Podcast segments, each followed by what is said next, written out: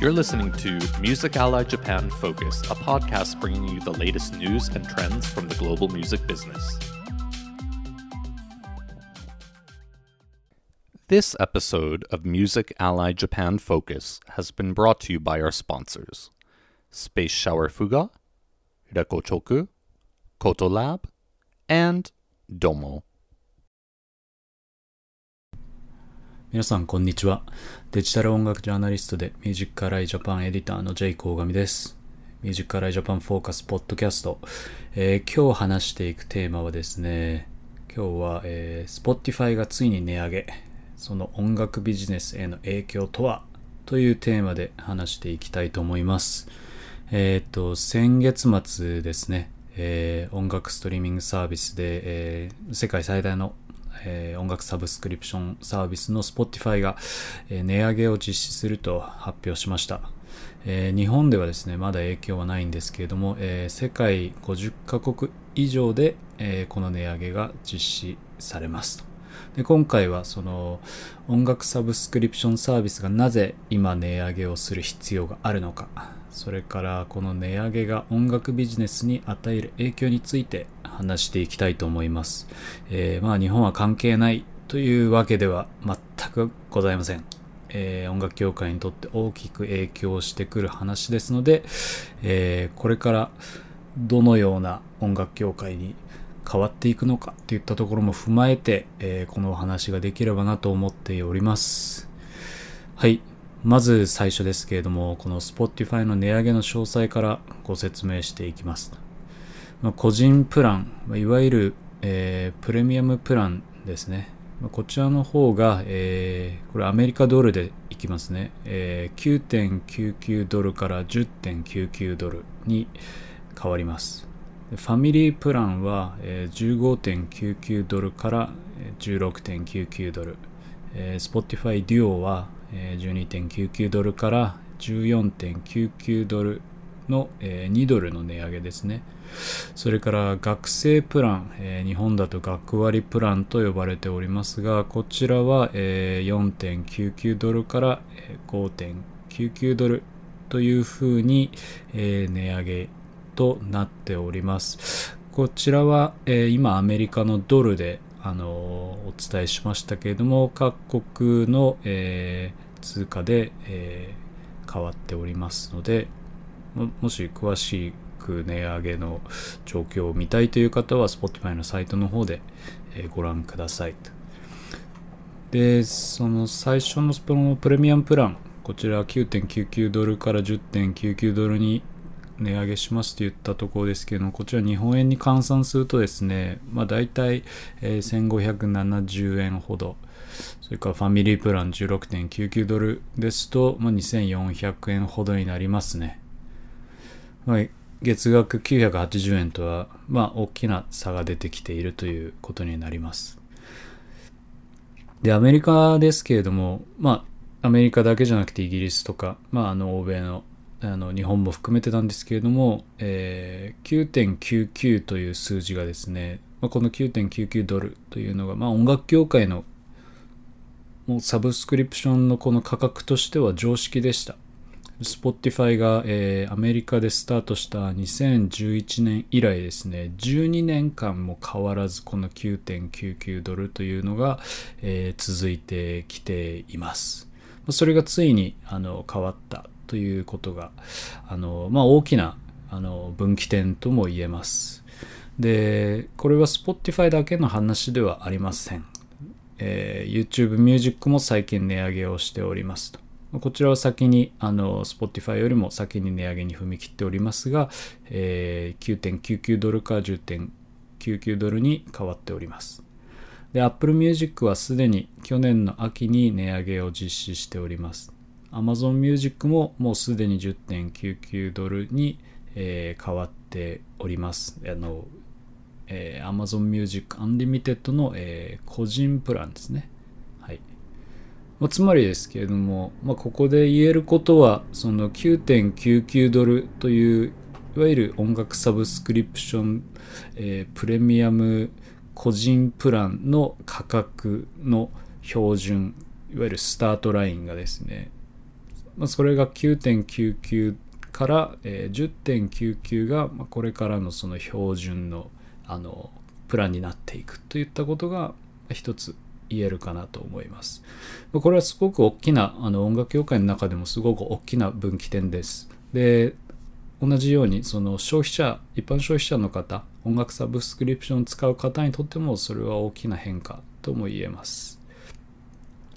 ですね、まあ、値上げする理由についてというところなんですけれども、あの以前、ミュージックカルジャパンが主催したイベントで、えー登壇してくださったあのイギリス人のあの元 Spotify のチーフエコノミストを務めていましたね、ウィル・ペイジという方がですね、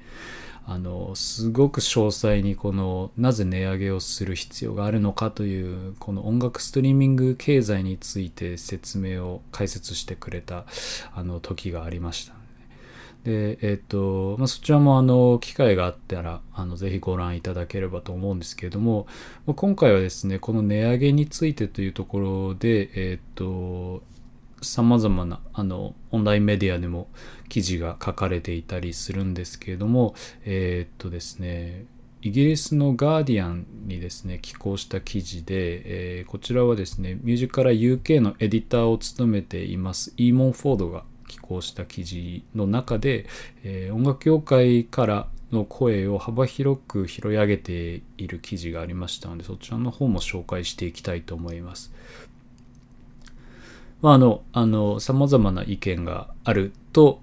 いうのが、あまあ、こういう時はいろいろ意見が出てくるというところなんですけれども、なんですけれども、あの、一般的にですけれども、音楽業界ではこの値上げについては非常に肯定的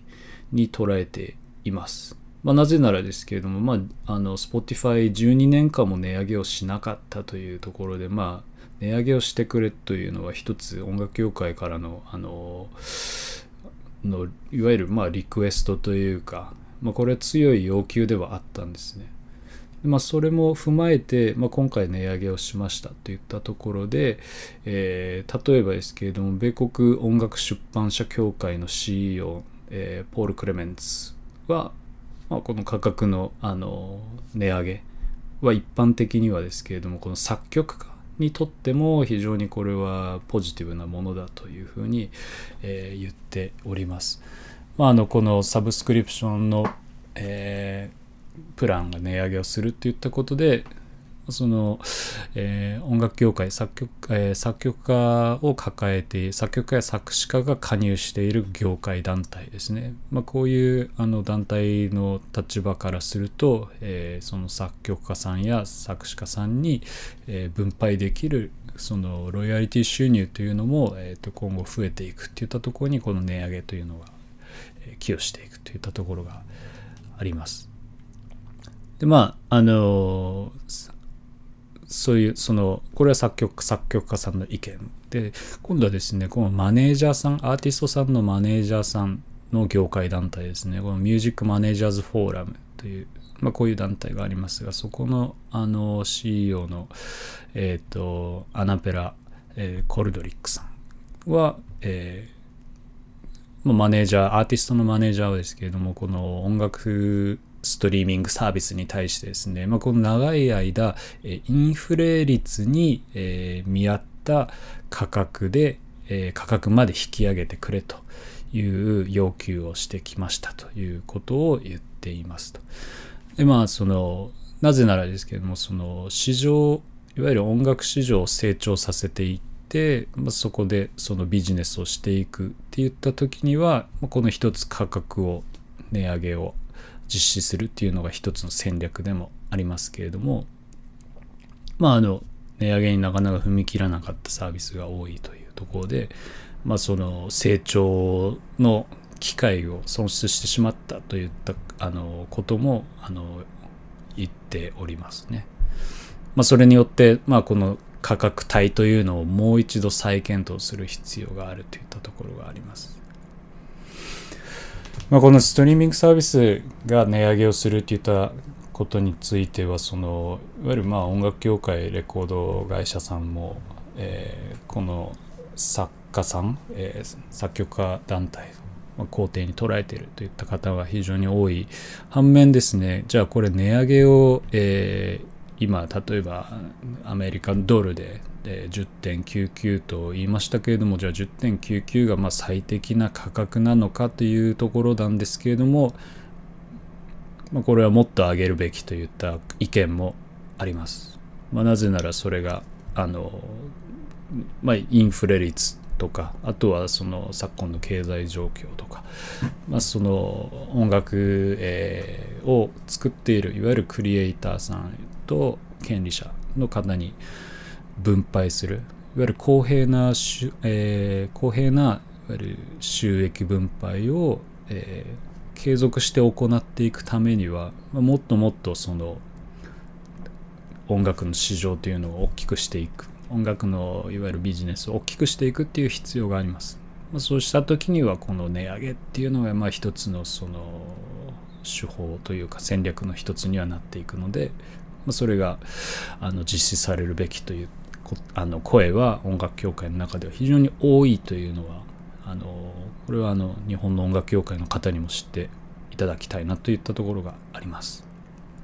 では一方でですけれどもそのじゃあ音楽ストリーミングサービスというがあの値上げをしていくっていったところでこのいわゆる消費者が離れていくのではないかというあの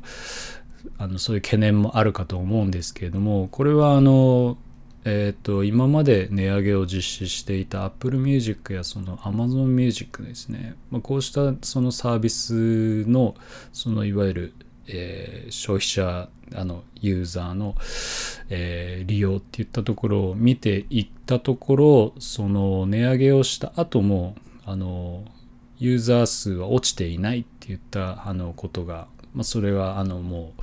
業界の中でも発表されていたりもしたりもしますのでその値上げがそのいわゆるユーザー離れにつながっているっていうようなことではないといったことが一つあの言えるということはありますね。そうですね。で、えっと、まあこれ、あの、じゃあ、あの、これからこれはどうなっていくのかっていったところなんですけれども、まあそれが適正価格がいくらなのかっていったところが今度は議論されていくっていったところもあると思いますし、それからその適正価格に加えてですね、まあその音楽ストリーミングの収益分配のそのじゃあ適正な、えー、分配率ですね、まあ、それのその分配を行うためのじゃあ契約条件っていうのは何なのかっていったところですねあの値上げをしたアーティスト値上げをして恩恵を受けるアーティストさんもあの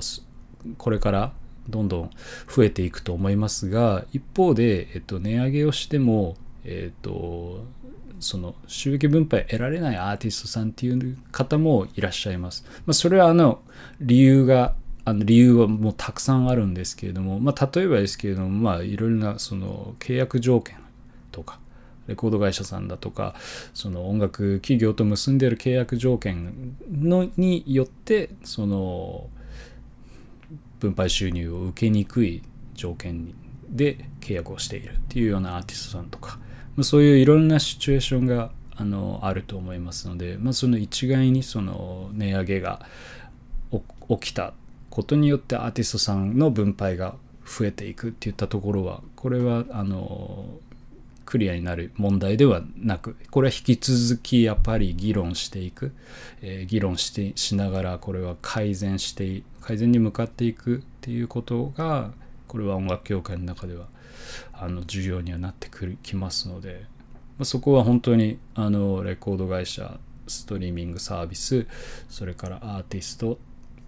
これこうあのもう連連、えー、協力してですね解決方向を見つけていくったところが、ま、この値上げから得られるというか値上げがこのまあ提示してくるこの問題提起っていったところに一つ言えるかなというふうには思います。で、えー、まあ音楽サブスクリプションがこうどんどん値上げしていくっていうところはこれはまあ世界的な流れになっていますね。これはだから日本は関係ないっていうのはまあもう言えないっていうのは明らかにはなってきています。まあそうなってきた時にまあ日本のレコード会社日本の音楽協会がまあこの値上げって言ったこの音楽ストリーミング経済をこうどう捉えて将来の、えー業界